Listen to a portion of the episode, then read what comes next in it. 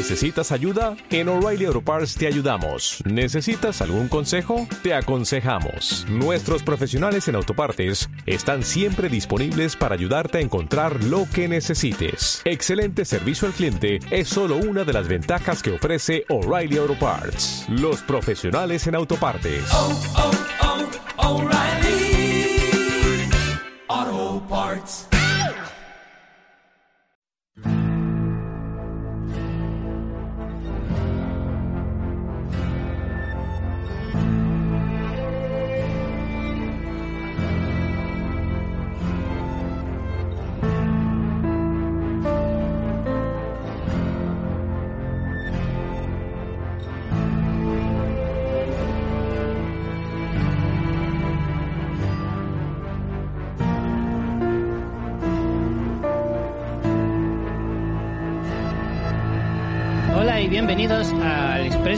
Westworld, eh, con destino al episodio número uno de la segunda temporada. Esperamos que tengan una divertida travesía. Eh, bueno, segunda temporada y como siempre pues cuento con mi querida amiga y compañera María Santonja. Ayudante de tracción Muy bien, de correcto. este tren, que ya nos hemos aprendido la jerga ferroviaria después de un año y medio, desde la temporada pasada, y en realidad hemos tenido que buscarlo porque se nos había olvidado cómo se decía esto de el ayudante de el que conduce un tren, que es como, pues, El que no lo estrella. exacto. Eh, de todas formas, eh, buscándolo nos hemos dado cuenta de que el año pasado tardamos como 8 o 9 episodios y aún así lo seguíamos diciendo mal. Sí, lo hemos comprobado en el 8 y lo decíamos mal, no sé qué fatal, fatal. Bueno, yo soy el maquinista, Richie Fintano, el conductor de este tren que esperemos no descarrile, aunque tiene toda la pinta. Pero bueno, eh, segunda temporada de Westworld, regresamos, pero tenemos muchas novedades. María. Sí, porque algunos ya nos, a lo mejor nos conocéis de la temporada anterior, que hacíamos el podcast Expreso a Westworld, eh, un podcast que más o menos esta temporada seguiremos la misma dinámica, un podcast eh, de reviews capitulares, analizaremos cada episodio de la serie, con spoilers, por supuesto, con teorías locas, por supuesto. Más teorías locas que spoilers, seguramente. Seguramente, y más idas de olla. Y bueno, la principal novedad es esta, ¿no? Que nos podéis ver las caras, que es un poco raro para nosotros. Estamos en YouTube por primera vez. Y la segunda novedad es que nos hemos mudado, estamos en fuera de series. Así que los que nos queráis escuchar podéis hacerlo en el feed de fuera de series, en todos los modos habituales para los que queréis escucharlo en podcast, en iVoox, iTunes, todos los podcatchers. Y los que queráis vernos las caras, pues lo podéis hacer también en el canal de YouTube de Fuera de Series, que aquí estamos estrenándonos en este bonito plató. ¿Y cómo llevas eso de ser youtuber? Por lo menos ya te pueden ver con sombrero, ¿no? Bueno, yo llevo años huyendo del milenialismo y me estáis empujando directamente a él. Lo- me parece fatal, pero bueno, tendré que, Tienes que asumirlo. con- Es el precio. El precio de la fama, Sí, Richie. desde luego. Bueno, pues lo que hemos dicho, vamos a comentar el episodio con spoilers, con más o menos vamos a ir a- analizando por tramas, no cronológicamente, porque para empezar, lo de cronológicamente en esta serie tiene cachondeíto también, así que iremos por tramas, pero antes vamos a hacer una pequeña ficha del episodio, Richie. Sí, bueno, el nombre del episodio, de este primer episodio de la segunda temporada, es eh, Viaje al- a la noche, ¿vale? Eh, el título original María quería que lo dijera, pero yo me he negado, así que no pienso decirlo. Dilo, venga, en inglés. Venga, Journey into Night. Muy bien, muy bien. Y la fecha de emisión aquí en España por lo menos fue el 29 de abril, ¿vale? La cadena o servicio de streaming HBO España. Y este episodio ha sido dirigido por Richard J. Lewis. Eh, bueno, para los que no nos conozcáis, eh, solemos eh, dividirlo por tramas, como decía María antes. Eh, hacemos una pequeña valoración de lo que es eh, primero todo el episodio, de lo que nos ha parecido. Este, al ser el primero de la temporada, vamos a hacer también un poquito de rememorar un poquito cómo nos dejó la primera temporada al final, eh, para enlazarla ya con esta segunda. Y luego ya pues iremos entrando más a saco con, con los personajes protagonistas y sus tramas de, de este episodio.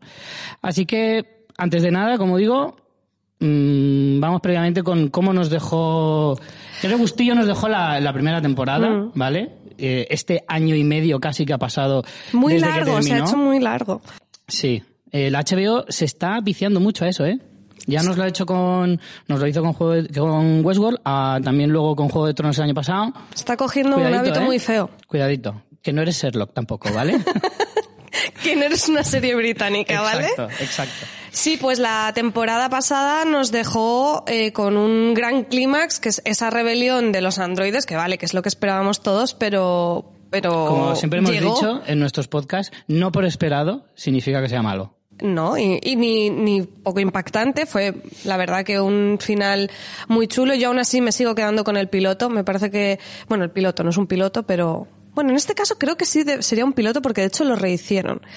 Bueno, en definitiva, al primer episodio de la primera de la temporada. primera temporada me parece de lo mejor que se ha hecho en televisión en los últimos años. Yo me lo he visto como tres veces ya y es que me parece de, de, de estudio de clase de guion. O sea, me, me sigue encantando, pero aún así el final me parece que está muy chulo. Y bueno, como esta serie da tanto de sí a, a que tengamos millones de teorías, quizá lo más comentado era si Ford estaba vivo o no, o si era un androide, o qué pasaba, que más o menos veremos que podríamos decir que se ha, se ha desvelado en este episodio, pero bueno, Bueno, no sé aún si se le puede dar un, un giro mortal. No sé si recuerdas que yo me perré la temporada pasada en que fuera un androide. Sí. De hecho, he estado ¿Puedo escuchando decir? las teorías de los podcasts y, y decimos eh, una cosa y completamente la contraria en el mismo Sí, sí, episodio, claro, que es lo que va a pasar en este, que también la gente eh, lo sepa. Puedo decir que empiezo a sospechar que mi teoría no puede, puede no ser cierta. Pero aún no la- un androide. no la Pero descartas del descarto, todo, No ¿no? la descarto. Yo todavía albergo algo de esperanza de que un día se levante y resulte que esos sesos esparcidos pues eran simplemente pues de un, de un Realmente, robot. si nos ponemos ¿Por qué técnicos, los androides hemos visto que están hechos de que, que- que son Son sintéticos, pero son sintéticos, pero orgánicos. exacto. Tú lo has dicho orgánico, entonces podrían ser sesos orgánicos y gusanos ¿Que son qué? sesos Sesos orgánicos orgánicos. y gusanos que han ido ahí después. bueno, en Westworld habrá gusanos, no, Puede que haya no gusanos que les robots. guste lo sintético. Por eso. Pues anda que no te comes tu fruta sintética muchas veces.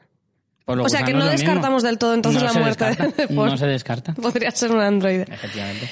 ¿Qué, ¿Qué más quieres comentar un poco del cierre de la temporada?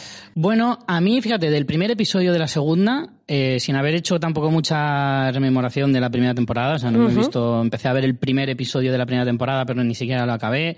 Eh, algunos de nuestros podcasts para intentar refrescar cómo había terminado la, la primera temporada, pero el personaje que me había dejado más perdido, o sea, del que menos me acordaba era el de Bernard. ¿En qué- Joder, en pues qué es el más grado- importante, Richie. ¿En qué grado? Sí, pero todavía no está, no me quedo, no me acordaba de si, si, o sea, sí que sabía que era un androide. O sea, ¿tú Eso te sí. acuerdas que en la primera temporada la gente nos mandaba comentarios diciéndonos ese podcast en el que María le explica el episodio a Richie? Porque Perdona, al perdona, principio un no te momento, enterabas de momento. nada. Esos fueron los primeros, nada, siete, ocho episodios.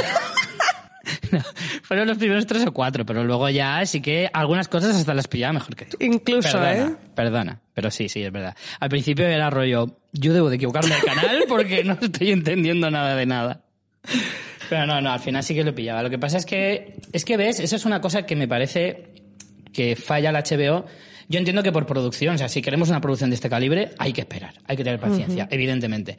Lo que pasa es que, eh, claro, cuando pasa tantísimo tiempo, se te olvida un poquito la trama de, de cómo estaba, cómo la dejaste. También es bueno para HBO porque pensará, vale, pues así hago que la serie la vuelvan a ver, realmente. O sea que tiene ahí como una cara y una cruz. Yo eh, creo que en este caso es por producción y ya está. Y Sí, claro, han hecho no- un poco no lo que han podido. En ese sentido, Sí. pero es verdad que si tú le buscas las ventajas y los pros y los contras, realmente ves que, en fin, que hay un poco de cada. Pero claro, como nos mola más quejarnos que alabar a las cosas, pues siempre vamos a decir esas cosas, ¿no? Y hablando de quejarse, ¿qué te ha parecido el regreso? ¿Es lo que esperabas? ¿Te ha gustado mucho? ¿No tanto para las ganas que tenías de Westworld? ¿Cómo, cómo te ha ido? Debo decir, apesadumbrado, que me esperaba más. No me ha disgustado el episodio. Me ha gustado, me ha parecido correctito. Vamos, un cinco y medio, ¡Qué seis bajo! pelado. por Mira, ahora que lo dices, vamos a buscar cómo van las puntuaciones del regreso en IMDB. Mm, Te explico por qué. Yo creo que después de un año y medio de espera, me esperaba algo un poco más apoteósico. Pero es que el hype, el hype es muy malo ¿eh? Sí, en estas evidentemente. Pero eso la, la propia HBO tiene que contar Pues con mira, ello también. En IMDB, con ya 3.286 votos, este episodio, Journey into Night, Correcto. tiene 8,7.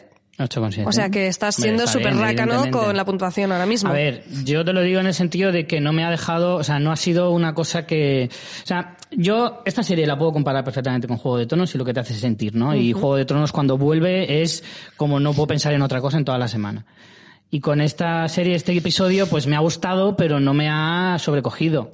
Y no puede ser que no lo hayas entendido. No. Bueno, en algunos momentos no, no entendía las cosas, pero por, por falta de memoria. En plan, hostia, esto cómo se había quedado. Pero no, no porque realmente lo que me estuvieran contando fuera tan complicado, porque el, el episodio en realidad es bastante ligero, es bastante, no, no entra, entraña demasiadas, eh, demasiados misterios o cosas muy locas de momento. ¿Vale? De hecho, si las temporadas siguen esa línea, mal. O sea, para ser un primer episodio, bien, pero eh, la serie me tiene que ofrecer más cosas.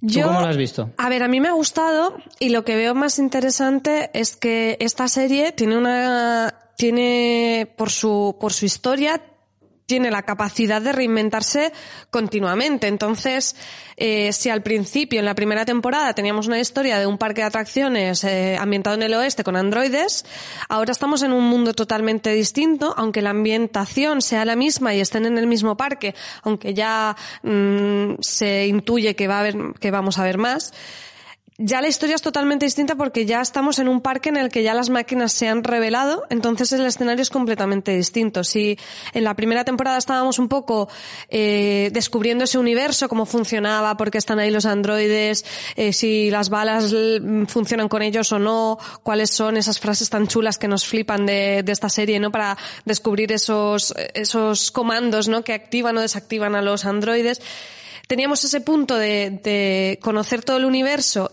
y el funcionamiento del parque, cómo llegan los eh, invitados, la terminología, invitados, anfitriones, todo esto.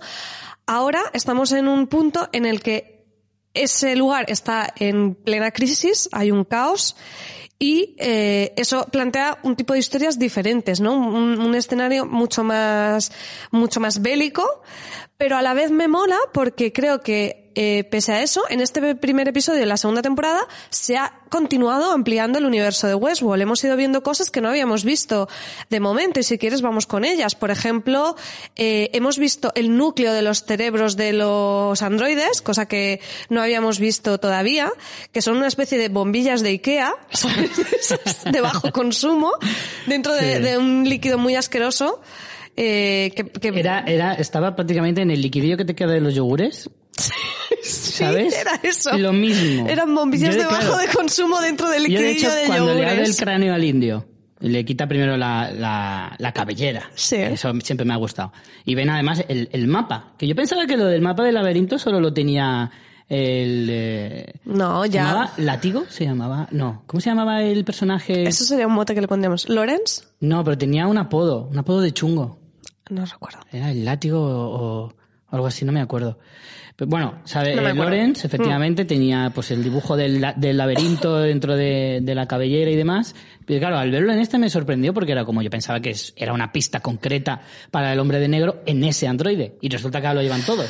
Hombre, es que hay muchas cosas aún de la primera temporada que todavía no hemos averiguado. Pero bueno, decías... Eh, sí, de- la de cabellera, cabellera. luego eh, el revuelto ese que tiene ahí como cerebro, le quita el cráneo y ves ahí algo como flotandillo y yo decía, eso de verdad que parece el líquido de los yogures y le saca ahí eh, una especie de macro USB a lo bestia que además se ponen en esas tablets super molonas. Que, que además pueden ver imágenes de lo que veía el androide, Sí. que eso está muy guay. Y eso Sí, no, creo que no lo habíamos visto Todo- todavía. No, no, no, yo creo que no, creo que no. Eh, toda esa mecánica de cómo funciona el cerebro de un eh, androide y demás está súper bien, la verdad.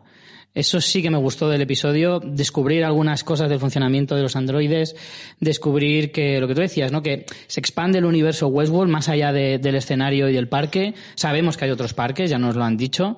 No solo hay el de los guerreros japoneses, hay más.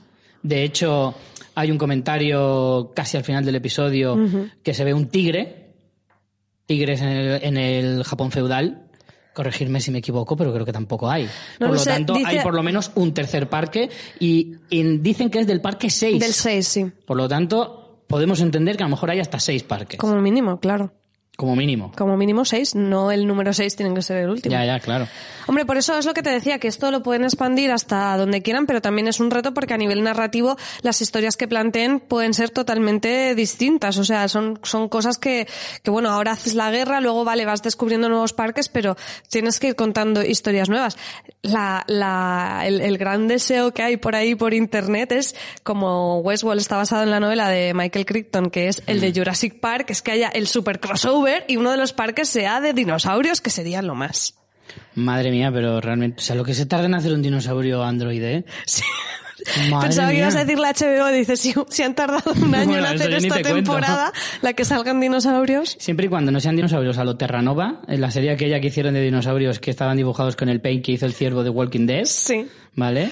Eh, mientras no sea eso, mm, pueden tirarse cinco años haciendo esa temporada si quieren. Molaría que le hicieran aunque fuera un guiño así chistoso, ¿sabes? Rollo, que llegan a una puerta, solo ven un plano y dicen, bueno, pero este lo vamos a cerrar, ¿sabes? O algo así que te quedes ahí con las ganas, pero molaría mucho que uno de los parques fuera de dinosaurios. Yo lo haría. Mira, te puedo lanzar la pregunta ya como... Bueno, vamos a tener una sección, eso no lo hemos explicado. Explícalo. Lo voy a explicar. Vamos a tener una pequeña sección eh, dentro de cada uno de los programas que la vamos a dedicar única y exclusivamente a anotar las teorías locas que nos vayan, se nos vayan ocurriendo. Pero más que anotarlas, solo la gracia no es anotarlas, sino llevar luego la cuenta de Exacto. cuántas adivinamos y cuántas fallamos y sobre todo cuántas falla cada uno de nosotros para Claro, picarnos, claro. que eso O está sea, mucho mejor. a claro, lo que pasa es que las teorías, como suelen salir cuando analizamos las tramas, Bueno, pero yo voy tomando nota y al final soltando. las, las Claro, recopilamos. las, las iremos soltando eh, mientras vamos haciendo el, el programa y luego tenemos esa pequeña sección para recopilarlas y también, pues según vayan avanzando, vamos viendo las que se van cumpliendo, las que no, las que... Las que quedan ahí ambiguas, Exacto. las que te aferras como que Ford es un androide. Mm, o como, bueno, da igual, es que es de otra serie. Iba a decir otra, por si acaso no la digo. Eh, te lanzo ya una propuesta. Venga. Seis parques. Vamos a entender de momento que son seis parques. Vas a intentar inventarte de qué son. Claro. Ya tenemos claro, Venga, vale. ya dos lo sabemos. Uno es el Sí. Japón feudal y otro es el lejano oeste. Sí. Dime al menos de los seis, dos más. Uf, Pero es que me has pillado así a bote pronto. A ver, a ver, a ver, ¿qué les mola? Yo sé uno porque No lo sé. oí por ahí que la película lo, lo dicen o lo nombran o lo, o lo aparece, no lo sé porque la película no la he visto. Sé que hay uno de romanos, del Imperio Romano, rollo Julio César. Egipcios. Egipcios mola bastante Egipcios también. estaría bien. ¿Esas Sí, claro, las culturas clásicas. Bueno, yo de, lo de romanos como eh, Romanos- sería trampa, no lo voy a decir porque me lo han soplado, por lo tanto no lo Bueno, voy a pero no sabes si lo van a hacer o no, puede ser teoría. Se acepta como ¿Se acepta? teoría. Pues esa sí. mía. Hombre, una, uno medieval, pero de, de Europa medieval. Así con, ¿sabes? Con caballeros. Mm. Sí, y rollo todo Rey esto. Arturo. Exacto. Vale. Pues Uno ahí ya. medieval, yo digo el Imperio Romano, ¿alguno más? Yo te he dicho egipcios, di tú uno más y así tenemos dos y dos. Egipcios, sí. De todos modos, esto yo creo que no se va a ver esta temporada. ¿O tú Mm. crees que vamos a ver más parques esta temporada? Yo creo que al menos uno sí. Hombre, sí, los samuráis sí. El de los samu- Hombre, es que si toda la temporada se quedan sin enseñarnos el parque de los samuráis, yo pido que me devuelvan el dinero. De la serie solo, no de HBO. no, me parecería fatal. O sea, realmente si te, eh, si te marcas ese cliffhanger en el último episodio, no, no puedes dejar así una temporada entera. Por el amor de Dios. Hay que tener corazoncito, HBO. Ese sí, no sé si veremos alguno más. Yo, hombre, teniendo en cuenta que se ha visto un tigre, Pero es que el tigre no puede ser en Samurai Wall. Aquí yo ya, mm, no sé. No sé yo si en Japón feudal, tigres. No sé yo, ¿eh? Pero bueno. Lo sabe. consultaré con las fuentes mm, de internet, pero no, no tengo ni idea. Pues yo esa última. No decir. Podría. A ver, alguno que no fuera histórico. Podría ser uno fantástico. ¿Sabes? Pero, jolín. Sí, bueno, me la voy a jugar con el de Jurassic, eh, con el de Jurassic Park. Ah, vale, vale, está bien. Vale, pues los apuntamos para las teorías para ver si se cumplen. Más cosas que hemos averiguado en este episodio que han ampliado el universo, aparte de la bombilla en yogur, eh, es los androides anfitriones. Bombilla en yogur. sí, jolín, así lo hemos dicho. Los androides anfitriones que son estos así súper altos, que están Mm. como para acabar. Que están- Están para rematar. Sí, sí, sí. que son muy inquietantes porque no se acaba de entender muy bien la función que hacen, están ahí como, Son como- oliendo las intenciones de la gente. Son como, como masillas, pero de otro nivel. No, no de luchar, sino de laboratorio. ¿Pero tú crees que hacen unos, unos tíos así para eso nada más? Sí, porque al final... Tienen que, hac- tienen que tener un propósito creo, que- mayor. creo recordar que el año pasado ya hablamos de la funcionalidad que tendrían los androides para otras cosas, además de actores. O sea, podrías utilizar androides para prácticamente utilizarlos de esclavos, para mano de obra de cualquier tipo. Si tú les das unas pautas para que en un laboratorio hagan diversas eh, cosas, Ya, realmente... pero me da a mí que estos van a hacer algo más. No te sé decir qué, pero me da que son más importantes. ¿Sabes qué molaría? Que de repente dijeran una clave y se pusieran a hacer un baile musical. La coreografía, ¿no? sí, venía muy La verdad que son muy como de videoclip. Sí, sí, sí. Están guays. Yo de hecho me los imagino haciendo la, la Fuerza 5 de Dragon Ball. El Tu- es que tu mente, es que tu mente. Y acaban así todos así poniendo poses. Que no sé, no, no sé exactamente qué podrían hacer, pero yo creo que esta gente va, va a hacer algo. Aparte de asustar a Bernard, Sí, que básicamente sí. es lo que han hecho en este episodio, y a- abrirle. Bernard ahí parece como un gatete asustado, ¿eh? De verdad. Está todo el rato mirando para todos los lados diciendo ¿en qué momento me va a aparecer el blanquito Hombre, este? es que es normal, a mí también me daría mal rollo. Además que son sigilosos los cabrones. Pero se le ponía cara de puto lechoso. ¿Dónde aparece? Otra cosa que hemos averiguado también, que como decíamos, amplía el universo, es la superred esta que conecta las mentes, el el internet de los androides, que conecta unas mentes con otras y así se detectan La unos a otros. Imagino internet es como un wifi que están todos Pero conectados. eso, eso puede tener implicaciones muy gordas. Yo pensé así un rollo mente colmena o algo así. No sé. Hombre, tendría sentido... Algo que les juegue en, su favor, ¿sabes? A, A los ver, androides. Tendría sentido en el eh, teniendo en cuenta de que se supone que los creadores del parque controlan a esos androides dándole ciertas pautas. Algunos los hacen, eh, cojo la tablet y como mirándote a los ojos, parece como que te he dado la orden, o sea, que todo lo hacen por wifi. Entonces, Sí. de alguna manera, se ha pirateado esa señal, que probablemente lo haya hecho Ford, porque Ford es el que está detrás de todo esto en realidad. Antes de palmarla, lo ha dejado todo, o no, porque igual no ha palmado. Lo ha dejado todo controlado y, y él, eh, como potenciador de esa rebelión, ha, pirateado esa red para que ellos se pudieran comunicar. Pero no, eh, eso ya entre ellos existía de que antes. no, antes no lo hacían. Bueno, En la no, primera temporada no en sabemos si se comunican o no, pero que esa red existe, existe y existe de antes. Lo ha dicho Bernard como que eso estaba ahí. Pero los, pero los androides no lo saben. No lo sabemos si lo saben. A lo mejor lo saben ahora. O no lo saben, no sabemos. Bueno, el caso es que nosotros como espectadores no sabíamos que existía esa red. Mm. Ya no sabemos nada más, pero es una información más del funcionamiento de los androides que no teníamos hasta ahora. Y bueno, pues lo que suele pasar, ¿no? Si te lo dicen, por algo será.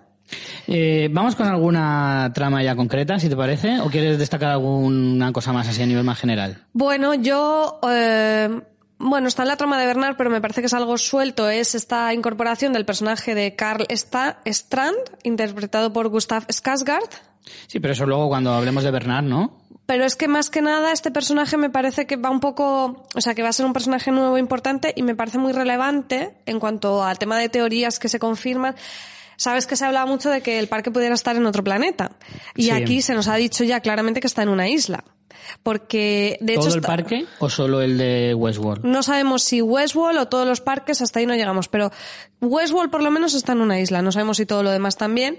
Y de hecho esa isla está como en un país, porque llegan unos militares asiáticos, yo creo que son chinos porque hablan en chino y eso, que, y le dice el señor este que es como jefe de operaciones o tiene un título así, eh, les, les echa de allí a los militares y les dice como que el convenio que firmamos con su país, por tanto, están en un país donde, mm, que, claro, decimos que es China, pero también esto es en un futuro. Vete tú a saber si la China del futuro, qué territorios Claro. tiene.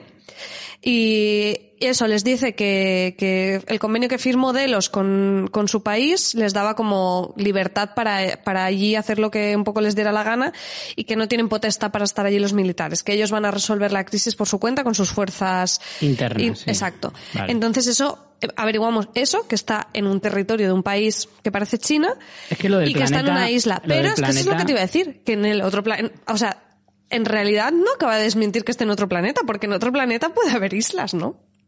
Sí, bueno, en realidad Lo haría un poco enrevesado, China, pero... al paso que va, se le va a acabar territorio en el, en el mundo y ya empieza a coger países de otros planetas. Por eso que... Claro, está en en una isla, pero... A ver, sería un poco rizar el rizo, pero... A mí, yo tengo que decirte que la teoría del planeta nunca me llegó a convencer del todo. Esa es, eh, ya lo dije en la temporada pasada. Pero, pero bueno, como teoría puede ser válida. De momento, como no está desmentida del todo, pues, pues bueno, ahí está. Pero no, a mí no me acaba de convencer del todo que sea otro Hombre, planeta. que, es- que esté en una isla tiene mucho sentido. Además, sí, volviendo al tema sí. de Jurassic Park y todo eso, es como el sitio ideal donde tenerlo controlado y, Mm. ahora, por ejemplo, con la crisis, una contención de, de, de una situación así, pues en una isla lo tienes más fácil. O sea que, bueno, pero esa es una información nueva. O sea, que se haya dicho explícitamente que es una isla, es la primera vez también que lo, que Mm. lo sabemos. Además es práctico, porque a fin de cuentas, un día que ya te salga todo mal, que digas, vale, esto ya no tiene arreglo, bomba nuclear, ya todo por saco la isla. Qué práctico eres, Claro, oye. es. Hombre, eso, si lo haces en una región, yo que sé, de Castilla-La Mancha, no puedes hacerlo, ¿sabes? Pero... Por suerte para los manchegos. claro. Pero si lo haces en una isla, pues bueno, pues ahí está. No, lo digo a nivel, o sea, poniéndome en el papel de, Sí, de por- empresario por chino. puro pragmatismo. Por supuesto. Bueno, pues sí, venga, vamos con algunas de las tramas. En este episodio hemos tenido, mm, sobre todo, las tres tramas de los androides que han despertado, por decirlo de alguna manera, que son Maeve, Dolores y Bernard. Y luego un poquito del hombre de negro, porque es que el hombre de negro tenía que salir. ¿Le vamos Eh. a llamar William o el hombre de negro? El hombre de negro. Que mira William, lo- es que Ay, él qué bonito que no, es. ya no es William. Hace mucho que dejó de serlo. Ahora Ah, tú lo es- dices porque ha cambiado en su Claro. interior. Claro que sí. Ahora es Man in Black, de toda la vida. Pues básicamente esos son las- los cuatro personajes. Si quieres empezamos con Maeve, Sí. que Quiero. a mí me encanta este personaje. Pues a mí me encanta el personaje, me encanta ella y me encanta todo lo que dice, hace y come. Y come también, Sí, en también. concreto. Eh, bueno, a Maeve la dejamos como que tenía casi las opciones de huir del parque, pero eh, ella tenía esos recuerdos de su hija y decide volver para buscarla. Entonces, eh, bueno, está por las instalaciones de Delos, que están hechas un, desastre. Sí. Hace semanas que no van a limpiar, ¿eh? Está fatal todo el tema de Delos. Y vemos a un personaje que también es muy querido por nosotros, que es, Es. Sizemore, que le llamamos nosotros el guionista, porque es el que se inventa todas las historias de los personajes de Westworld. Eh, y ha tenido bastante relación con Maeve, al que pilla en un momento un poco complicado, porque está el caníbal este, Hmm. que también qué secundario más maravilloso el del caníbal, eh, a punto de atacar a Sizemore y prácticamente decirle que se lo va a comer vivo, y aquel con la frasecita de congelar funciones motoras, pero que ya no funciona nada de los comandos para bloquear androides. Tendría que salirle como un pantallazo en la cara al androide que pusiera eh, error not found 404 o algo así, ¿sabes? en plan, cómetela. como nos ha Eh, pasado a muchos, ¿no? Entonces, eh, el, hombre, la escena es bastante eh, intrigante y, hombre, sabes que no se lo va a cepillar en ese momento porque si no, llamarle para hacerle eso al primer capítulo de la temporada sería una putada, ¿no? Pero realmente eh, es como, es muy identificativo de cómo está en ese momento toda la situación dentro del parque. ¿no? Y además cuando entra Maeve, que se ha convertido en ese super androide premium, que tiene todas las claves, es como pasarte un videojuego con todos los trucos, prácticamente, y, y mola un montón, ¿no? Porque ella llega, eh, es la única que sabe cómo pararlo, Claro, porque además Maeve ya no solo es que no tengan control sobre ella, sino que además ella controla a otros androides. Sí. Que mola un montón porque lo hace en varias ocasiones en el episodio. Y luego también me encantó que hay un momento en que amenaza a Sizemore y le dice, le, no recuerdo la frase exactamente, pero le suelta una, una bordería del tipo, voy a cortarte tu parte más apreciada y Mm, te la y te haré tragar comer, y no tendrás que tra- comer mucho o algo así. Y el otro se queda así que dice, esa frase te la escribí yo, en plan, esto ya es abusivo. el cazador cazado. No sé, tiene, Sí, hecho, tiene momentos ella, muy graciosos. No solo, ya, para el culmen de la humillación, ella luego después le dice, sí, en el fondo es muy soez, ¿no? O le dice, o muy grosera, en realidad. Y es como, encima de que me haces decirla, te digo que es la peor Te de digo que todas. eres un guionista pésimo, ¿no? Ya el O pobre. sea, te pego el zasca y encima te revuelco por el fango diciéndote que encima es una mierda. Pero, pero sí, la verdad es que el personaje de Maeve desde el principio eh, nos enamoró desde la primera temporada, incluso antes de convertirse en una destroyer total, pero es que ahora, en ese, en ese punto en el que está, es genial. Y encima, de alguna manera, para conectar con el espectador, sabiendo que lo único que busca, eh, o sea, todo lo que hace, y es hasta sanguinaria en algunas ocasiones, es por amor. Eh, podemos entrar en debate de si es un amor real o es un amor Es que ese es el debate que, que tienen Sizemore y Maeve, que me parece muy bonito todo ese diálogo cuando, cuando Sizemore es como que no entiende que ella vuelva por una hija que realmente le han, que es que es un recuerdo que le han implantado.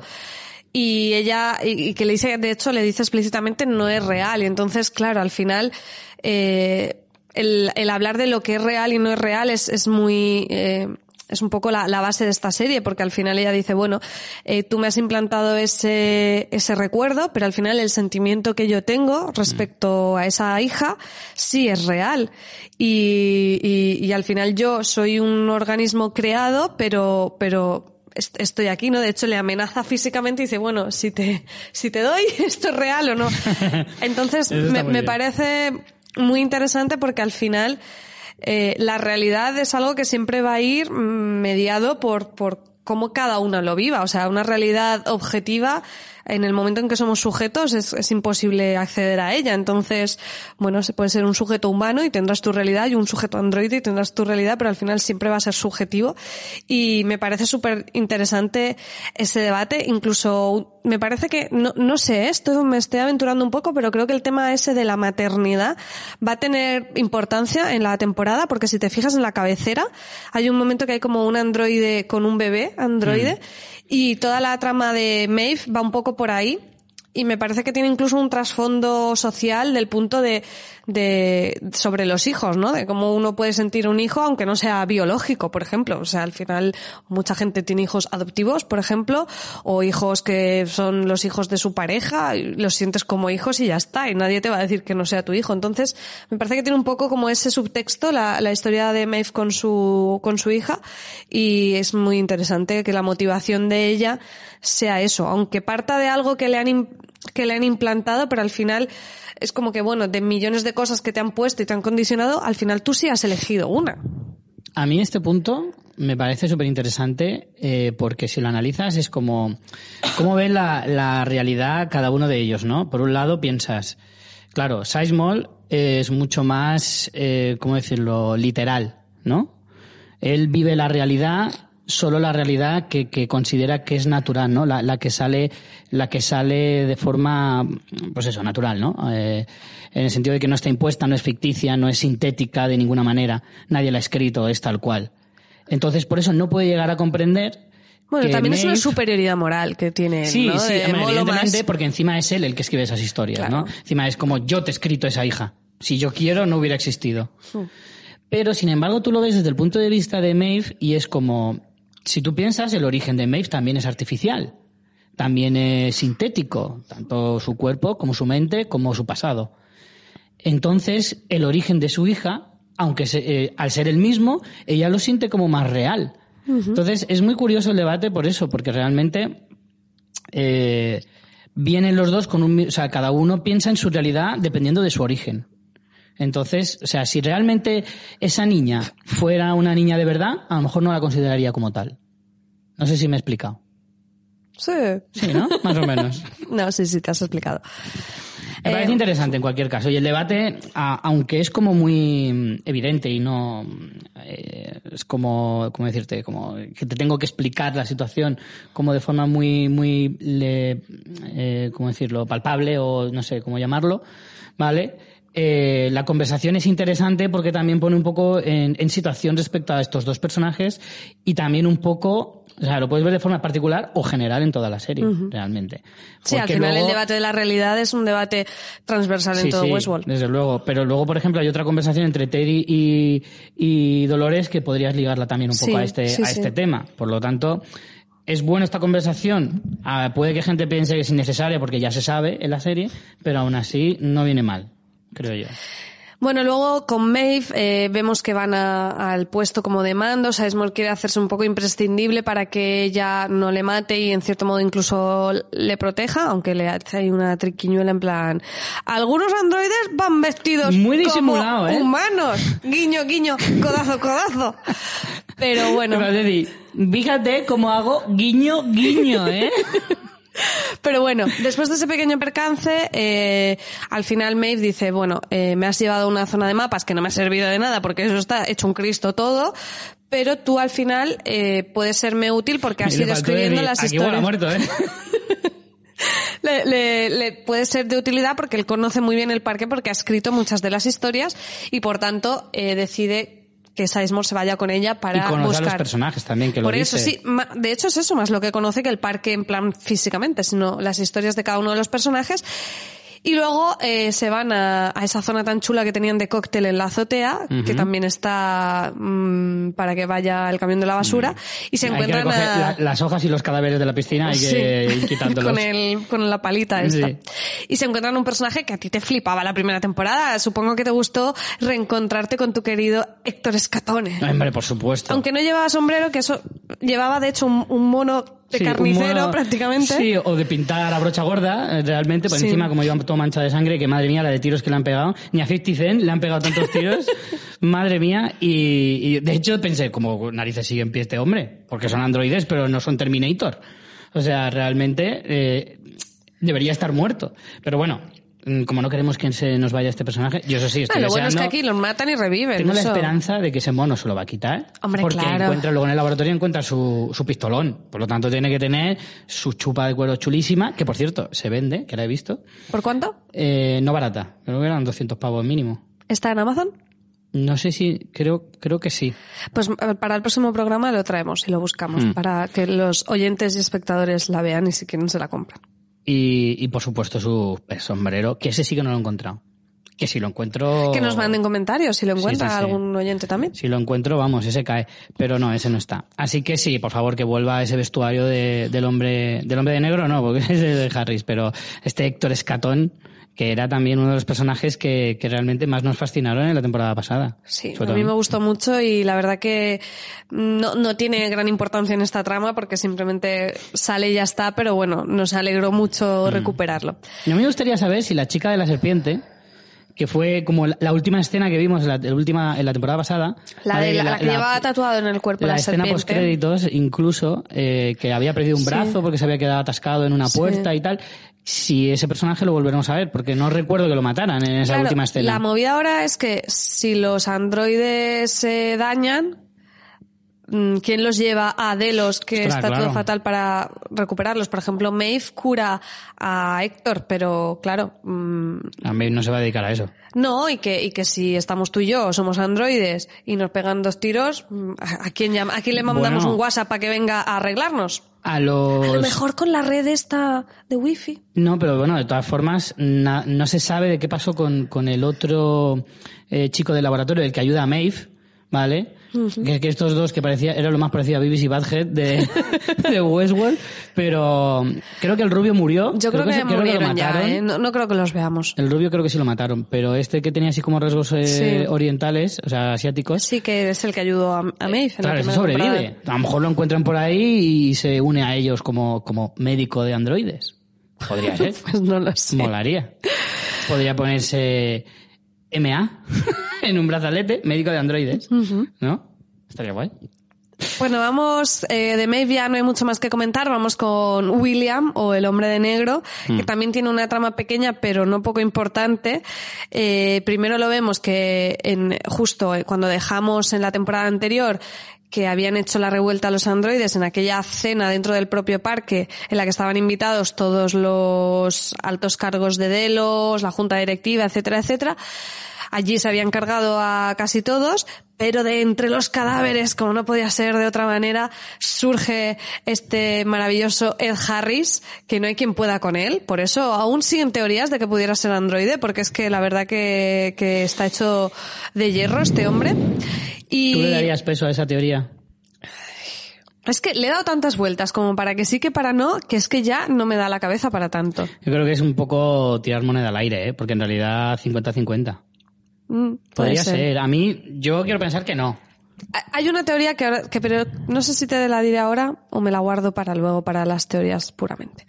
Pero bueno, el caso es que vemos a, a el hombre de negro, luego se va por allí en una escena que hay un buen tiroteo un poco porque sí, para que él se luzca y sobre todo ese primer plano con la cara ensangrentada y sacando del baúl su sombrero y poniéndoselo que dices, aplausos. Si es que, me vais a perdonar, pero cualquier escena en la que aparezca un sombrero, no me jodas. Ya mejora, ¿no? Es, vamos, hombre.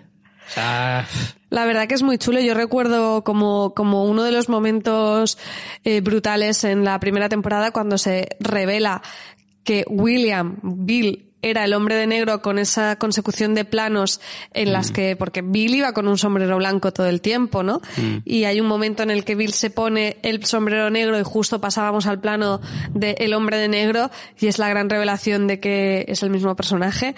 Que, que ahí sí te tengo que decir que esa escena, los sombreros lo cambiaban todo. Yo anhelo el día de que sea muy rico y me haga un chalet en forma de sombrero. Como un, como una especie de excéntrico tejano o algo Sí, así. ¿no?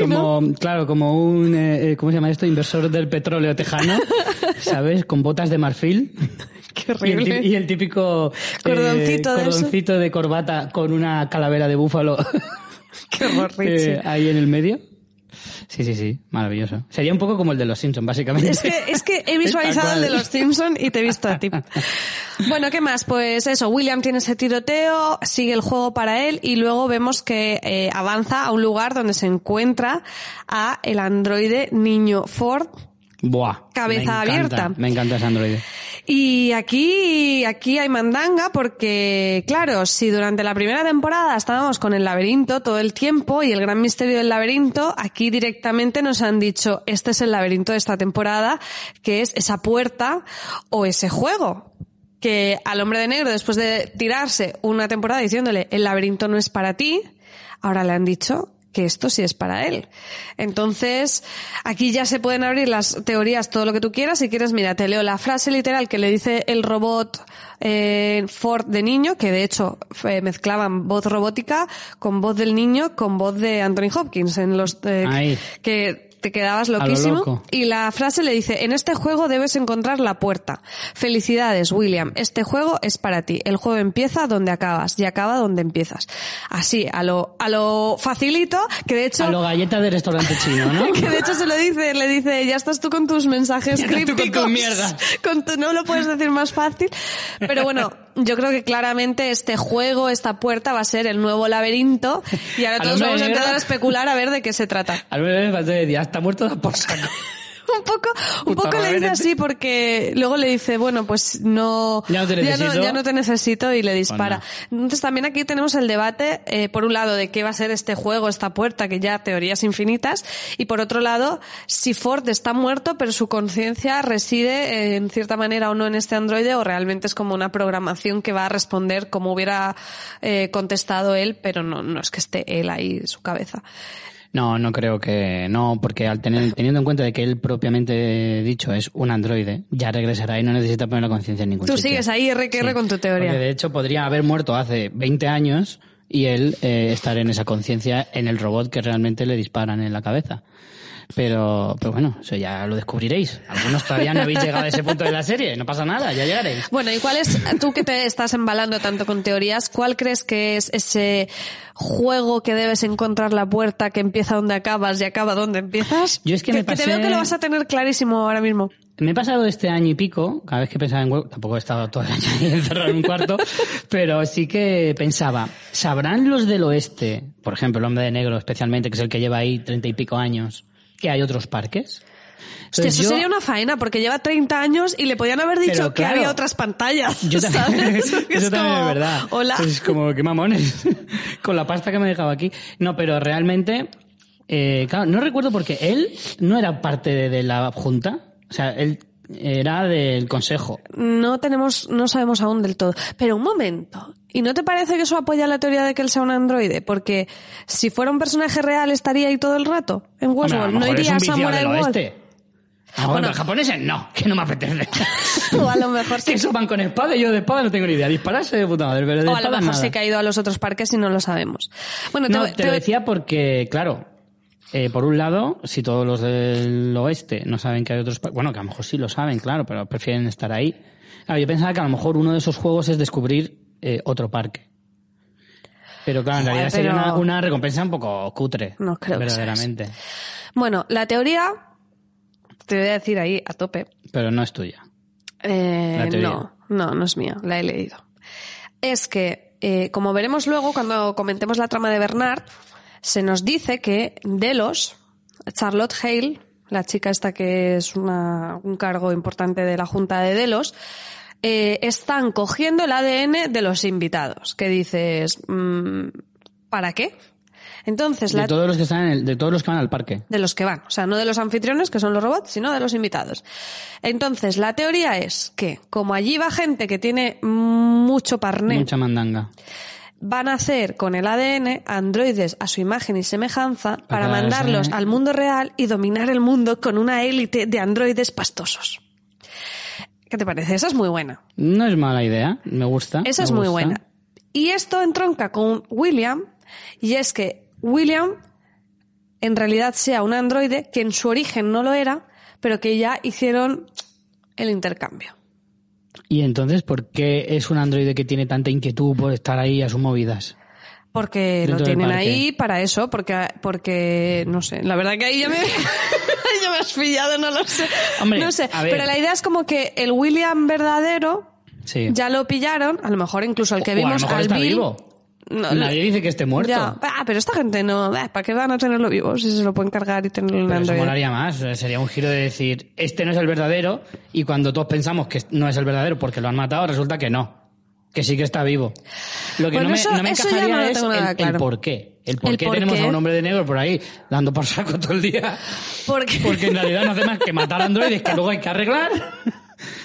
ya, pero lo ¿Cómo hacen no? como super fan del parque y a la vez invierten en el parque y de la otra manera a lo mejor no hubiera invertido. Mm. Imagínate que el verdadero hombre de negro fue un día al parque y dijo, menuda mierda, ¿sabes? Prefiero Entonces- Mítica. Claro, y entonces luego le hicieron el cambio por el androide y ya eh, fue como, ay, me gusta mucho, me quedo aquí, voy a dar dinero al- a Westworld. ¿No? Pero vamos ¿Te a ver, encaja? si tú ya tienes un androide, hay una... A, a ver, le veo un poco de aguas a la me gustaba mucho y ahora me la estás Estaba la fastidiando. teoría bien, pero tiene un poco de aguas porque no le veo sentido el hecho de que tú a un androide que puedes dominar le tengas que convencer de que invierta. No tienes que convencerle de nada. Bueno, no. Haces así con la tablet y le dices, me das tus Sí. Claro, pero en apariencia para el mundo no vas a decir, ah, hola, secuestré a este señor, lo maté y lo cambié por un androide. ¿Me entiendes? Tiene que hacer una apariencia de que sigue vivo y entonces, claro, efectivamente, a él lo configuran en plan dar un montón de pasta. Sí que es cierto que la familia, luego- claro, hay que recordar los orígenes de este hombre. En realidad se iba a casar, se iba a casar con la, Con la hermana, de hermana un rico. de Logan. O la hija de un rico, en todo caso. con la hermana de Logan, sí. Sí, bueno, pero el que se supone que tenía pasta, no sé si era Logan, era la familia. Sí, eran los padres, los sí. padres. Entonces, claro, a lo mejor no tienen el ADN de, de este, como mucho tendrían el ADN del cuñado. Que era o sea, un de cuñado, Logan, cuñado, era un además. cuñado total. De, que, que igual sigue por ahí, Eso no sabemos qué pasó. cabalgando en pelotas por ahí. es verdad, lo igual ha soltaron. llegado hasta, hasta el parque de Jurassic World en pelota. es verdad. Ahí lo soltaron a caballo. Y, Es cierto. y todavía está por ahí, que, que también tendría la edad ahora de, de Ed Harris. Claro. Pero no creo. Esa teoría ya está un poquito más floja. Sí. Bueno, el caso que tú me decías, ¿era androide o no? Pues una de las teorías es que él, como persona pastosa, ligando con la teoría de que roban el ADN de la gente rica y los hacen androides, se haya un androide. Y que eh, a lo mejor ahora esa- ese juego, esa puerta, es como el laberinto en la primera, de descubrir que es un androide y que además es un androide no creado de la nada, sino basado en una persona. Ya. Pero bueno, ese eh, no, ser- no sería el primero, ¿eh? Está ahí Bernard. No sería el primer androide basado Mm, en una persona. También, también puede ser. Pero bueno, Bernard, tampoco sabemos si fue antes o después. Bernard no está hecho con los recuerdos de Arnold y el carácter. Bueno, el carácter Pero de Arnold no una- lo sabemos. A ver, un momento, un momento, un momento. Espérate que hay más de Bernard. Que dicen por ahí que hay más de un Bernard. Que hay muchos Bernards. Hostia. Porque se ha visto en un fotograma que no sé qué. Yo lo he mirado así y yo no he visto nada, pero así en oscuro había como muchos Bernards también. Eh, claro, ¿y en qué momento han matado a- al hombre de negro? Ay, no si lo ya sé, hemos Richie, visto ya de no lo joven, sé. o sea, no, no lleva 30 años siendo Harris. O sea, la No. cara de Harris, digo. Ya, bueno, pero los androides los pueden envejecer, eso ya lo hemos hablado también muchas veces. No sé, no sé, ¿eh? No pretendo convencerte. Digo una teoría que he leído por ahí. Ya está. No sé. Pasemos no página. me- ¿No te sí, gusta? pero ¿No te gusta esta? No pasa Sí, nada, pero no te tienen que gustar todas. No, no, no, no te digo que no del todo. Estoy ahí. Necesitas bueno, más, Sí. más o sea, pozo. Sí. Bueno, pero en, en definitiva, ¿qué puede significar el Exacto, yo quiero que te digas qué es la puerta y qué es todo eso. Yo creo que no es algo tan metafórico como lo de la primera temporada, porque sería como repetir mucho la fórmula y sería un poco, pues eso, no, no tendría. Sería tanto muy guay que fuera lo que tú dices, el troleo absoluto de llevas 30 años en este parque y la puerta es la puerta a otro parque distinto. Me parecería muy bueno. Claro. Esa sería, sería una opción. Es verdad que me parece como un poco floja. Y no sé, me parecería como, joder, es como, es verdad, tío, como están cabrones, vaya troleo, ¿no? Pero, pero No sé. realmente. Pero sí que estás de acuerdo en que va a ser lo que van a estar repitiendo y como sí, de hecho, tiene toda la pinta de que el personaje del hombre de negro, hombre, ya tuvo mucho peso en la primera temporada, es indiscutible, pero en esta segunda temporada creo que va a ir un poco en la misma línea. Seguirá siendo un personaje muy importante, no el que más, porque imagino que todo girará más en torno a Dolores, como es lógico, pero que el, el hombre de negro le, le cogerá muy de cerca. Lo que no sé en qué punto se encontrarán las dos tramas, la de Dolores y, y es el hombre de negro, porque, jolín, ahora que Dolores ya tiene conciencia y sabe perfectamente quién es, Vamos con Dolores, si te parece. Eh, Dolores precisamente está en ese punto de, a- de encontrarse a sí misma, ¿no? Sí, eh, ya, bueno, evidentemente el último capítulo que tenía a ella como centro del universo prácticamente, eh, que es la que ha, ha sido como la, la chispita que ha hecho explotar esta rebelión, eh, que ya se veía, ¿no? Ya se veía durante toda la temporada anterior como la, la líder del rebaño o como la, la, la que iba a ser, la que iba a encabezar todo esto en esta en este capítulo ya como la vemos como ya totalmente abrazada al papel de eh, soy muy consciente de, de dónde de dónde estoy de lo que soy y empieza además a reclutar de alguna manera es lo que decíamos de Teddy y ella antes Teddy todavía De hecho, Teddy- no sabe de qué le está hablando O sea, Y está Teddy un poco no como yo al principio de la temporada pasada en plan, ¿de qué me estás hablando querida mía? De hecho, aquí- que yo te quiero mucho voy a todas partes pero todavía no sé de qué va la cosa Aquí con Dolores vemos que de hecho no le valen todos los androides, porque la imagen que sacan de la bombilla con yogur y conectan Sí. eh, está matando a, a esta gente de la Nación Fantasma, creo que Mm. me parece, y le dice una frase así muy inquietante que le dice no todos, no todos eh, llegarán al Valle de Allende, como diciendo Sí. no todos van a llegar aquí a la Tierra prometida. Entonces no ¿Ya- sé si hay unos como que el Valle de Allende es como la frontera? Que es donde Sí. se acaba y ahí pasamos Sí. a otro mundo. Claro, de, de hecho Allende es más allá. De hecho en el doblado creo que llamaban Allende, en el subtítulo decían más allá y en inglés no recuerdo cómo lo decían.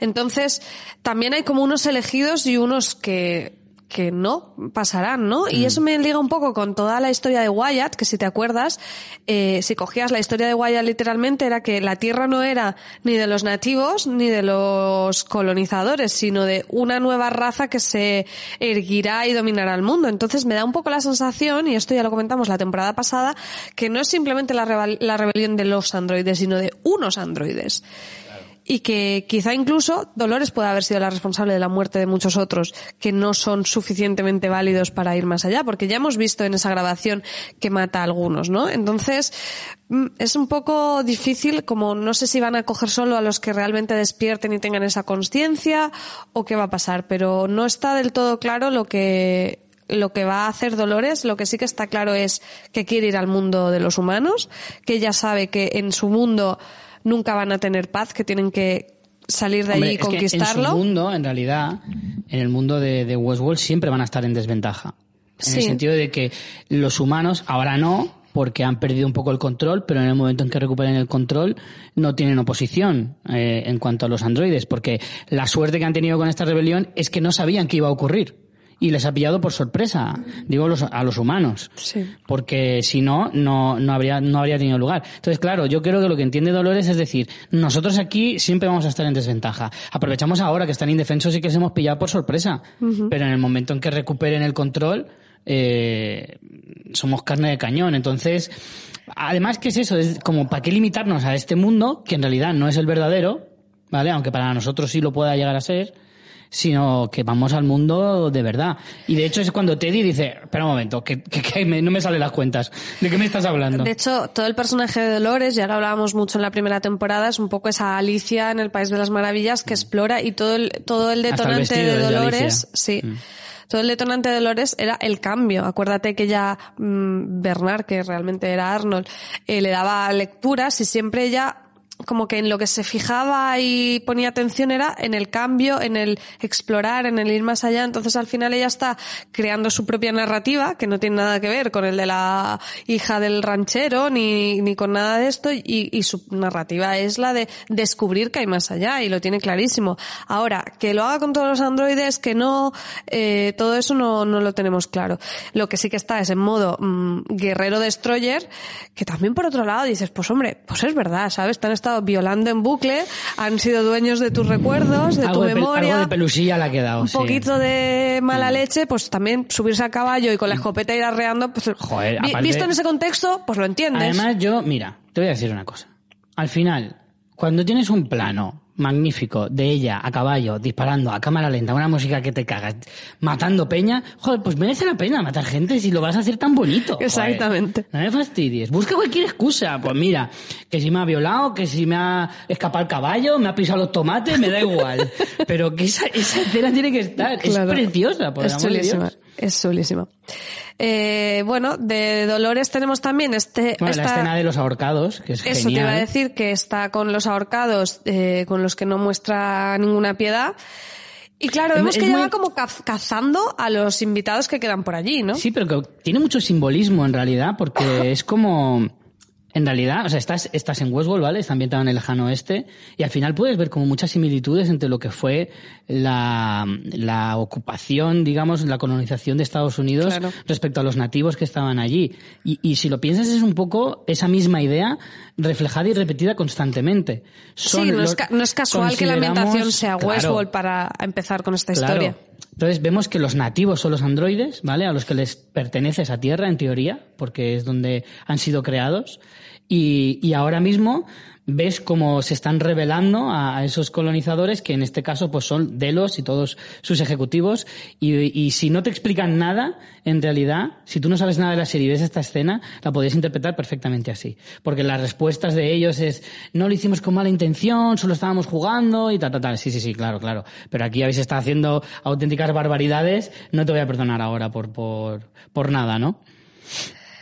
Eh, luego tenemos el personaje este de que se llama Ángela, que es aquella chica que la vimos, que era como una de las azafatas de recepción de Delos, Sí. que luego la vimos también en la trama eh, de Bill, creo recordar, y ahora está como como una Era un poco agente doble, ¿no? En, en esa Sí. trama. Era, era con, con Bill, Sí, yo creo que sí. Y con- no- con la, la tengo también, un poco ¿no? perdida. Pero en esta ocasión está un poco como segunda de Dolores y Mm. vemos que en una escena eh, lo que hacen es mm, y captura de unos invitados. El grupo con el que va Bernard y Charlotte, que, que ellos prudentemente se quedan atrás y los otros se, se adelantan y es cuando Ángela y otro grupo eh, los ataca en una escena muy chula. Y luego cuando Dolores está con Teddy hablando de, teniendo esta conversación de que se tienen que, que tienen que eh, salir y conquistar el mundo de los humanos, llega Ángela y dice algo bastante inquietante porque ahí dice, ya lo tenemos, lo, masculino, eh, y entonces eh, Dolores le dice a Teddy, quiero que lo veas o, lo conozcas para ver la verdad. Entonces, más preguntas. ¿A quién se refiere? eso se lo dice Dolores a Teddy. Sí. O sea, Ángel ha encontrado a alguien que buscaban y que para Dolores es importante y que Dolores quiere que Teddy lo conozca. Un hombre. Teorías varias. Yo lo tengo claro, ¿Tú lo tienes claro? clarísimo. Venga, va. Eh, de alguna manera, en la otra trama, la de Bernard, también lo, lo nombran y lo dicen como que es el androide eh, más importante y al que tienen que buscar por alguna razón que todavía desconocemos, pero que ya nos dejaban algunos Peter datos. Abernathy. Correcto. Que es el padre ficticio, De pero el Dolores. padre de Dolores. Y que tiene es un poco el que información- desata todo, si lo piensas. O sea, al principio, si recordamos la primera temporada... Sí, el que es empieza a fallar que es Peter empieza a fallar, o no. No, igual no fue un fallo, fue algo premeditado. Eh, y es la que le despierta un poquito ese yo interior a Dolores, empieza a ver esa foto misteriosa aquella eh, Sí. del principio. No, no creo que sea casualidad. Yo apostaría, y ahí va una de mis teorías. Es él, Pues me parece hablan. maravilloso porque yo he escrito un artículo para fuera de series.com sobre teorías de este episodio y de quién, a quién ve Dolores he puesto tres y ninguna es esa. O sea que es que hay cuatro, ¿vale? Entonces, uno es Bernard. Bernard, en, en la historia que nos cuentan en este episodio, que ahora iremos con ella, que es la última, eh, tiene dos líneas temporales. Una es inmediatamente después del incidente, del ataque, y otro es unas semanas después. Sabemos que el incidente ha pasado unas semanas después. Él aparece en una playa donde está el jefe de operaciones este nuevo y también el, el otro chico que ya conocíamos de seguridad, Sí. que, que ha hecho un trabajo excelente, por cierto. De hecho, se lo recuerdan. Le dicen, cuando quiera pedir la opinión al que ha provocado la mayor catástrofe de la historia del parque, ya te llamaré. Ya te llamamos a ti. Entonces, en ese lapso de 10 días, 11 días, 12 días, no sabemos qué ha hecho Bernard. Mi Mm. teoría, que Bernard puede ser a quien encuentren. Es un androide y es jefe de comportamiento y es alguien que les puede revelar eh, cómo ha funcionado todo. Otra teoría, que sea William. William también va por ahí, tiene un pasado con Dolores. Y la última es que sea Sizemore, que también es importante, es guionista y también estará dentro del parque presuponemos con Maeve. Entonces, Pero ahora le sumamos a Peter Abernathy y ¿Quién no sabemos a quién eh, ha visto ¿Ellos Dolores. conocen a, a Sizemore? Ya, igual es la más floja, ¿no? Sí. sí. William podría ser, pero no tenemos ningún motivo para pensarlo. La de Bernard de- es la mejor. La de Abernathy tampoco le veo todavía el sentido. O sea, como, como que no sabemos el por qué, pero sí que le veo una posibilidad de que lo haya. Porque realmente sí que nos deja en ese, en la, en la propia trama de Bernard, al final del episodio nos deja el cliffhanger eh, de que a, todos esos cadáveres de androides que vemos en el agua los ha matado él, no sabemos cómo, por qué. Eh, podría ser eh, el que buscan, sí. De las tres que me has dicho, la de Bernard igual, la veo más pero tú te has apuntado ya la de Peter Sí, Abernathy. sí, yo, me- yo Aquí no. ya Si sabes que... Rayita en teoría para Yo me- me- de mi burro no me bajo. Es el señor Abernathy. Que además me encanta que se recupere este personaje. De verdad te lo digo. Porque hay una, una de las escenas que más me fliparon de toda la temporada fue en el momento en el que a él le hacen un interrogatorio, no sé si en el primero o en el segundo episodio, eh, que fue espectacular. Espectacular la escena. Entonces me encanta que recuperen a este personaje. Bueno, vamos si quieres con la escena en que hablan de Peter Abernathy, que es cuando Charlotte y, y Bernard, en ese tiempo justo después del incidente, se meten en un laboratorio secreto que hay en el parque, donde vemos a los, A los lechosos. a los, eh, anfitriones, ¿cómo les llaman? Eh, Lo tengo por aquí apuntado, anfitriones, androides, androides anfitriones, que dices, pues es Pues un los poco lo mismo, ¿no? ¿no? Pero sí, se, llama- se llaman así. Y aquí es donde se dice lo del ADN. Y también dicen que eh, Charlotte em, se comunica como con, la, con los jefazos de Delos diciendo si van a mandar ayuda y dicen que no mandarán ayuda hasta que no reciban el paquete, que el paquete es Peter Abernathy, que acuérdate que en la primera temporada tuvo toda esa trama de que lo usaban rollo USB para mandar información, que no nos quedó demasiado claro, ni ni siquiera sabemos aquí, mm, claro, porque Delos sigue siendo un poco como la iniciativa Dharma en, en Perdidos, o sea, Sí. es una un ente muy misterioso que no sabemos si el- gente como Charlotte Hale están eh, realmente es que saben un montón o es que están traicionando, o sea, ahí las lealtades son muy confusas. Lo que tenemos claro es que este personaje es clave y que tenía información almacenada, no sabemos muy bien cómo, así que bueno, por suerte si te gusta el personaje yo creo que vamos a, a saber más de, de él. Si no recuerdo mal, el personaje está en ese almacén de, de androides eh, como apartados, ¿no? Estuvo allí, pero yo ya no sé si sigue allí, ¿eh? Bueno, Ahí ya me pillas, ya no, no me acuerdo bien. En cualquier caso, si no, creo que igual si Ford estaba detrás de todo esto, capaz que lo ha escondido en otro sitio y la cuestión es encontrarlo. Y ahora es ver quién del quién. Se que a mí me supone gusta que lo mucho la buscan teoría. con el wifi de mente colmena de Android. Sí, pero si está apagado, a lo mejor cómo lo encuentran. Pues ya, ya no tengo tanto detalle cómo A lo funciona mejor lo wifi. tienen en modo avión. Claro, eso ya al no lo sé. hombre y no sé dónde coño No está. lo sé. Entonces, es que ¿sabes qué pasa? Me gusta esa teoría porque molaría ver quién de los dos grupos lo encuentra antes. Y, y que además lo Hombre, tuvieran... si Dolores estaba lo buscándolo y también Charlotte... de- claro, lo tuvieran que buscar a través de pistas, eh, interrogando gente y tal, que no fuera rollo, ah, pues está aquí ah, en la piedra número 17 Ya. del bosque número 3, ¿me entiendes? Entonces, entonces no tendría gracia, mola más que lo tuvieran que, que buscar y que fuera un poco el MacGuffin de, de la temporada, en realidad. Luego, por último, con Bernard tenemos eh, que él ya sabe que es androide, se acuerda. Luego tiene un fallo ahí que el, el líquido de yogur mm, se le está acabando y se tiene que inyectar eh, este líquido en el cerebro porque empiezan a fallarle las funciones. Es un buen detalle, luego ¿no? no- Es un buen detalle que el líquido sea transparente, que ya lo asocias a, al que has visto en la escena anterior cuando le han sacado la claro. bombilla. Está chulo eso. También podemos entender que cuando él llega a la playa y tiene esa amnesia, en parte pueda ser por eso, ¿no? O sea, ya hemos visto Mm. que en la línea temporal que va anterior m- empieza a fallar, luego durante 11 12 días no sabemos bien qué pasa y luego él no se acuerda de cosas, tiene sentido. ¿Sabes Tiene un pasa? resacón en Las Eso te iba a decir. Igual, claro, si tú apareces ¿Cómo en una playa, si tú apareces en una playa y no te acuerdas de lo último que has hecho en los últimos en 11 días, Bueno, no va a vaya ser. fiestaca te has pegado, Bernal, que vas ahí de suavecito, pero madre mía. Los tequilas han ido sueltos.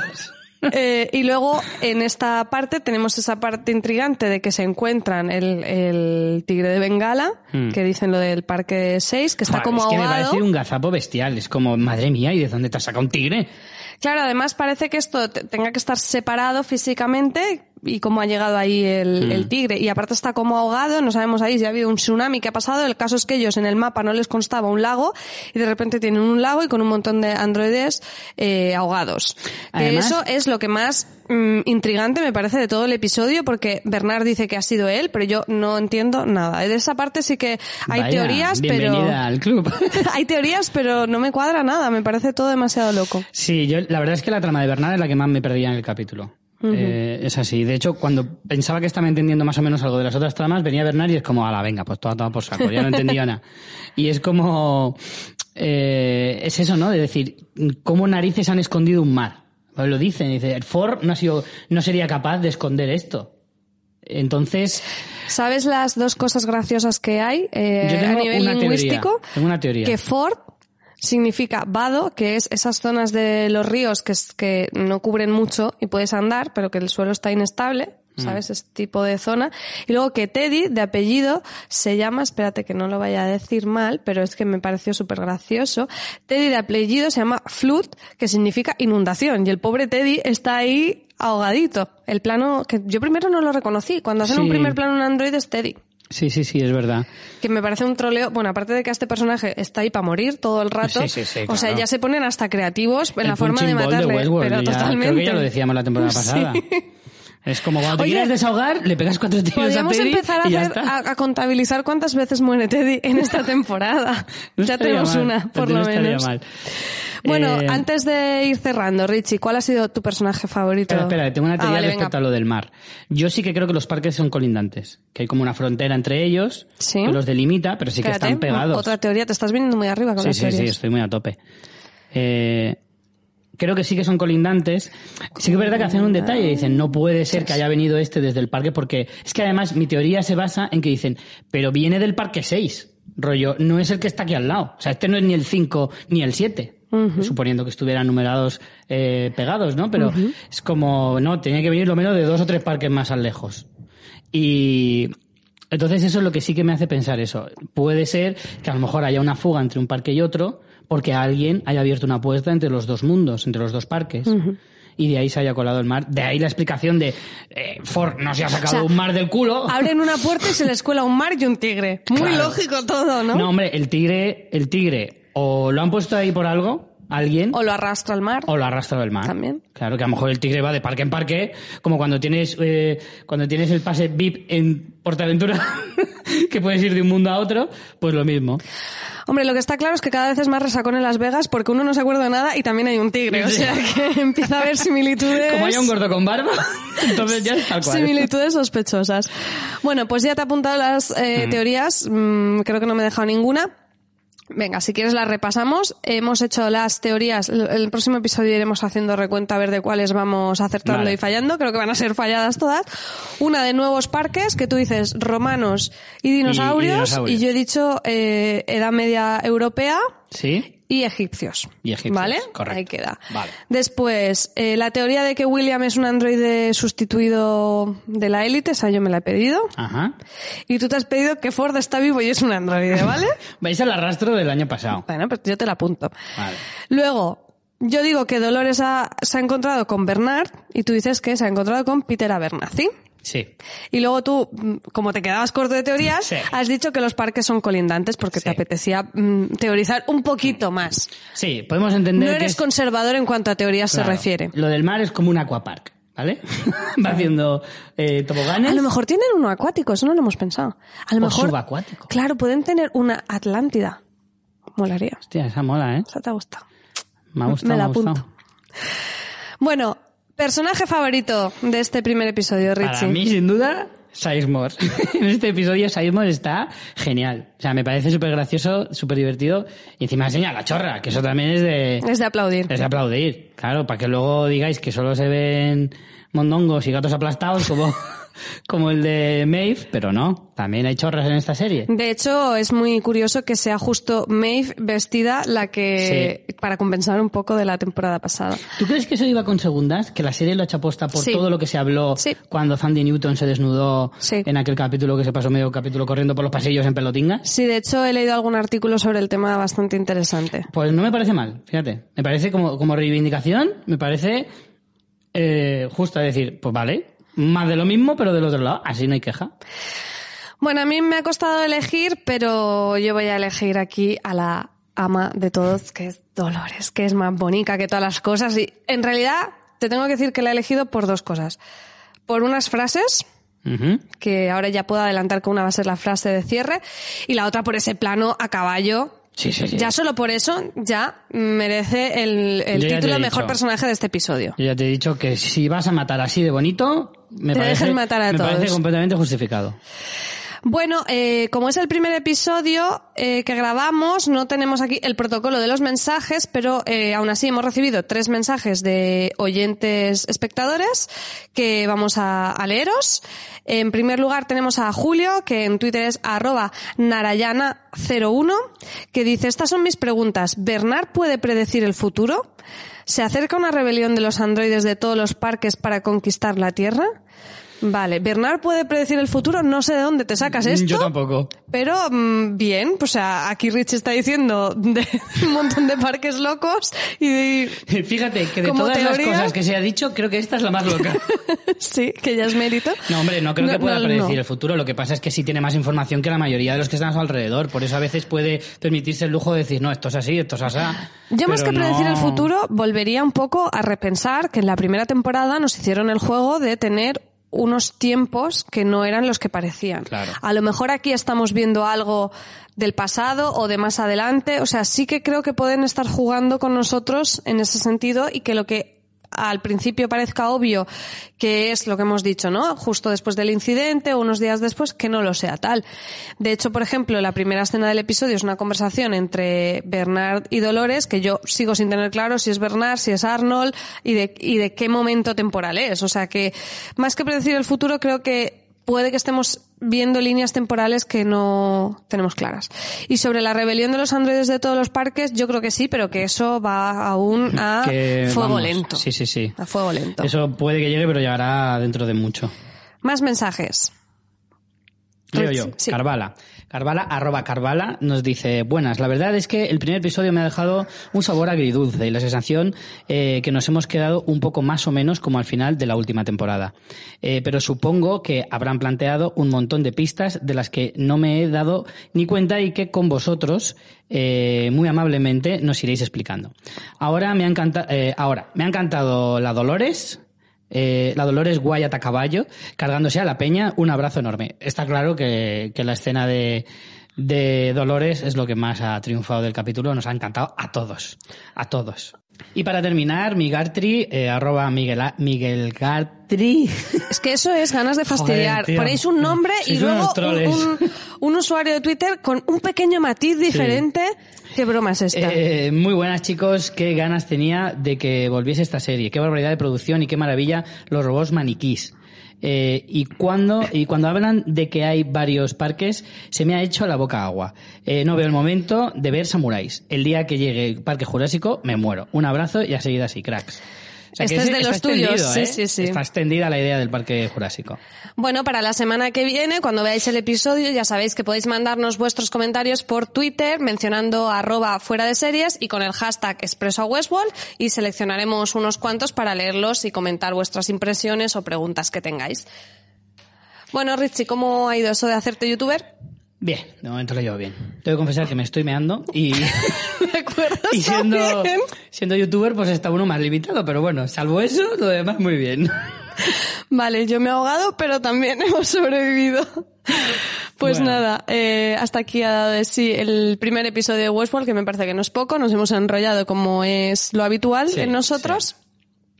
Y nada, bueno, como ya os decíamos, vamos a finalizar eh, cada episodio con una frase que nos haya gustado del mismo y hoy pues hemos elegido Hemos elegido una de Dolores Abernathy que es Hay un mundo mayor ahí fuera que les pertenece. No basta con conseguir este mundo, también debemos tomar el suyo.